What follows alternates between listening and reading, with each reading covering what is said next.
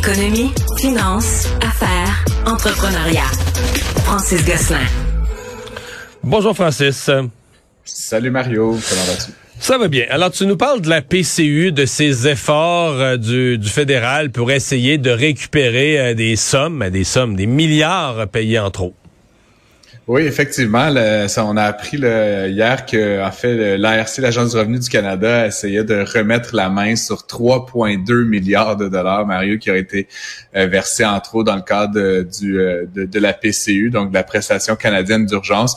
On se rappellera qu'on avait à l'époque, hein, dit demandez-la, on, on, décidera bien après. Donc là, on est en train de décider. Puis je pense qu'effectivement, plusieurs personnes euh, ont demandé cette prestation-là sans n'y avoir droit. C'est quand même étonnant, Mario. Là, on parle de 825 000 personnes qui auraient perçu ces montants-là sans vraiment y avoir pleinement droit, sur un total de un peu plus de 9 millions. Mais tu aussi, je, je, pense, Francis, qu'il y en a aussi qui y avaient droit, mais qui l'ont reçu en double. Il y a eu, tu sais, c'était euh, au début, c'était quelque chose, je me souviens.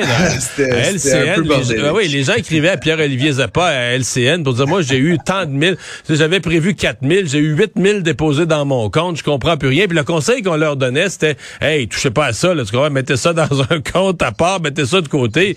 Ils vont vous leur demander, mais, tu sais, la vie est ce qu'est la vie, là, Francis. Les gens ont des besoins. La semaine d'après, l'auto brise, ça coûte X mille piastres faire réparer ça. Tu sais, c'est la réalité de la vie. Quand une fois que l'argent est déposé dans le compte, là, ah, c'est quelque chose de demander aux gens de le garder, là. C'est certain, puis je veux juste renforcer le point que tu fais. L'ARC ne dit pas que ce sont des fraudeurs. Effectivement, il peut y avoir un certain nombre d'erreurs. D'ailleurs, sur les 800 quelques mille, euh, l'ARC rappelle qu'il y a quand même eu 25 000 cas de vol d'identité, donc carrément des gens qui, qui utilisaient des, des, des les noms de d'autres individus pour percevoir des chèques, les encaisser à leur nom. Donc, ça, c'est ça, c'est vraiment illégal. Mais dans le cas qui nous concerne, c'est vraiment potentiellement des erreurs, soit de l'ARC, soit carrément des gens qui avaient peut-être mal compris les règles. N'en demeure pas moins que c'est un peu particulier, Mario, à l'ère où on, on essaie de se battre contre le, la, vie chère, puis l'inflation, etc., que l'État vienne rappeler des centaines ou des milliers de dollars de certains des citoyens pour des versements qui ont été faits euh, maintenant, tu sais, ça va bientôt faire trois ans que la pandémie s'est déclarée. Tu sais, comme tu dis, l'argent dans le compte, il est dépensé dans la même semaine ou dans le même mois. Trois ans plus tard, euh, tu sais, ça fait longtemps qu'on l'a oublié. Donc, effectivement, ça pourrait être mal perçu.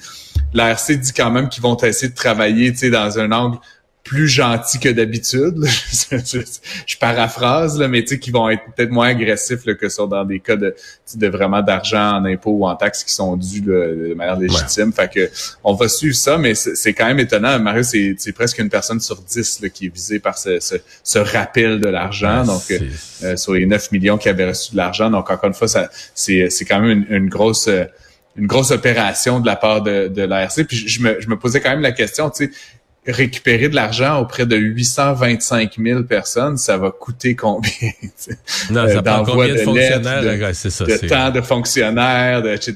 Tu sais, pour euh, 3,2 milliards, c'est le c'est le total théorique, on pourrait dire, qui pourrait être récupéré. Après, quelle somme va être Dans la vraie vie, on va peut-être aller en chercher un milliard et demi, puis ça va avoir coûté un milliard après d'opération pour aller le chercher. on va rester Exactement. un vrai demi-milliard. Genre, c'est ça. Exactement. Hey, la Banque centrale du Canada, euh, c'est rare que banque perd de l'argent et c'est rare dans l'histoire du banque de la Banque du Canada qu'elle a perdu de l'argent. Mais il y a eu d'ailleurs, c'est plus au Canada anglais qu'au Québec que j'ai vu des reportages là-dessus ces derniers jours. la ah. Banque du Canada perd de l'argent. Explique-nous ça. Ben, les banques, les banques perdent à l'occasion de l'argent, Mario, elles font des erreurs d'attribution de prêts, mais les banques centrales, effectivement, depuis la création de la, Banque centrale du Canada il y a 87 ans, c'est la première fois que ça arrive.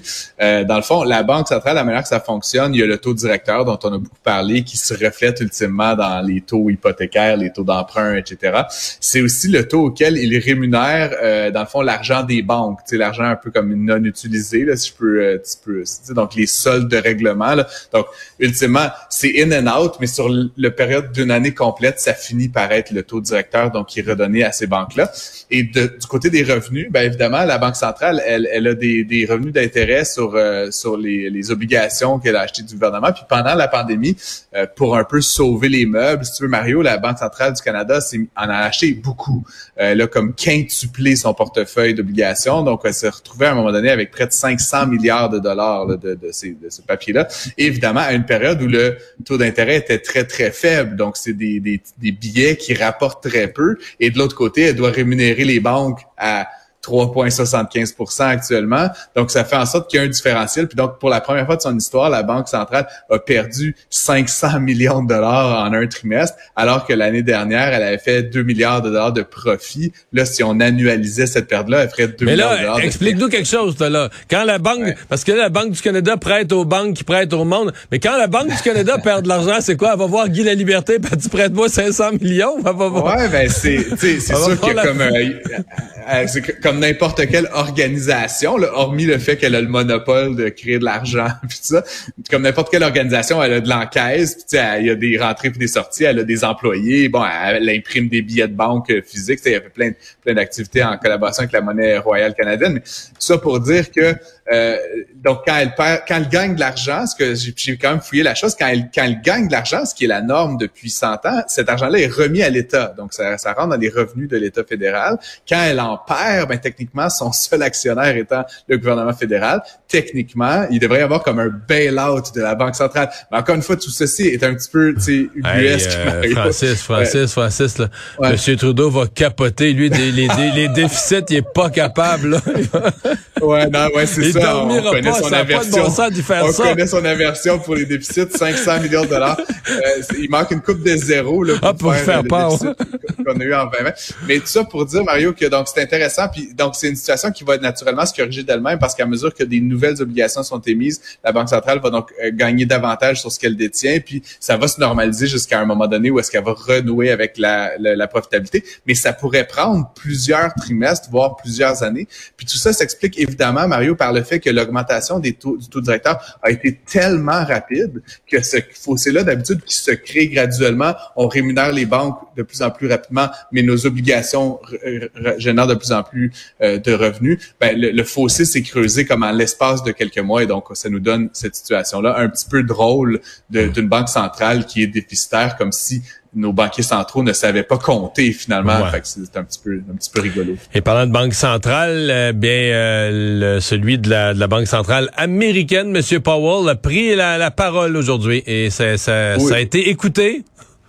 Ben, comme toujours, hein, Mario. Puis euh, évidemment, euh, M. Paul donc de, de, donner une allocution aujourd'hui. Puis donc, comme c'était un petit peu attendu, là, puis ça avait été dans les minutes de la Fed la semaine dernière, euh, il a il a mentionné donc que ce n'était pas la fin de la politique restrictive du point de vue monétaire. On a par eu des nouvelles que la croissance américaine était supérieure à ce qui était attendu. On parle de presque 3% sur une base annualisée, ce qui est quand même bon quand on considère tout ce qui se passe actuellement. Et donc, M. Powell a dit, on va continuer sur la trajectoire, on veut ramener l'inflation à 2% euh, mais euh, bon, forcément, on, constate qu'il y a un lag entre le moment où on prend les décisions puis le moment où ça se réalise. Et donc, ce qui semble se dessiner, Mario, c'est que lors de la prochaine annonce, il va y avoir une augmentation du taux euh, directeur américain d'un demi-point, ce qui est quand même une réduction du rythme. Les quatre dernières augmentations aux États-Unis étaient de trois quarts de point, donc ça c'est allé très vite. Et, donc, tu, tu vois venir ma prochaine question. Est-ce qu'on s'attend à la même chose de la Banque du Canada? Parce que la Banque du Canada, ça va venir vite. C'est la semaine prochaine ou l'autre.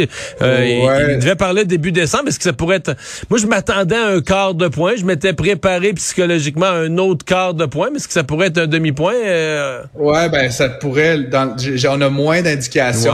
La, Banque centrale du Canada est un petit peu peut-être moins vocale que M. Powell. Puis euh, donc, évidemment, on a un peu moins d'informations. Il y a deux éléments, Mario. La première chose, c'est que la performance économique, on l'a vu au Canada, est moindre que la performance économique canadienne. Donc, on, on voit déjà ici beaucoup plus l'impact négatif sur la croissance que c'est le cas aux États-Unis.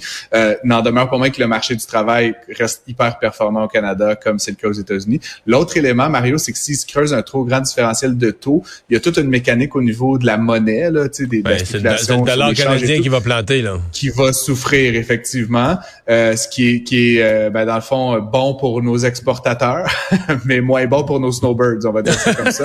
ouais, euh, et donc, Euh, et donc, éventuellement, les, c'est sûr que les banquiers centraux disent qu'ils n'ont qu'un objectif de garder l'inflation. Non, mais on fait, on, rit, mais un des problèmes d'un, d'un dollar canadien trop faible, c'est sûr que c'est bon pour nos exportateurs, mais dans un contexte où tu es déjà pogné avec l'inflation, nos importations coûtent plus cher, que tous nos biens, nos fruits, nos légumes l'hiver, tout ce qu'on importe en dollars canadiens nous coûte plus cher. Et ça, ça devient un facteur inflationniste au Canada. Ça devient un nouveau facteur de l'inflation. C'est comme notre monnaie vaut moins, comme notre dollar vaut moins. il faut payer plus cher et donc là, c'est encore un, autre effet sur l'inflation. Donc c'est c'est compliqué d'être une banque centrale. C'est beaucoup de paramètres interreliés qu'il faut essayer de, de faire tenir ensemble. merci Francis. À demain. Je t'en prie. Bonne, bonne journée à demain.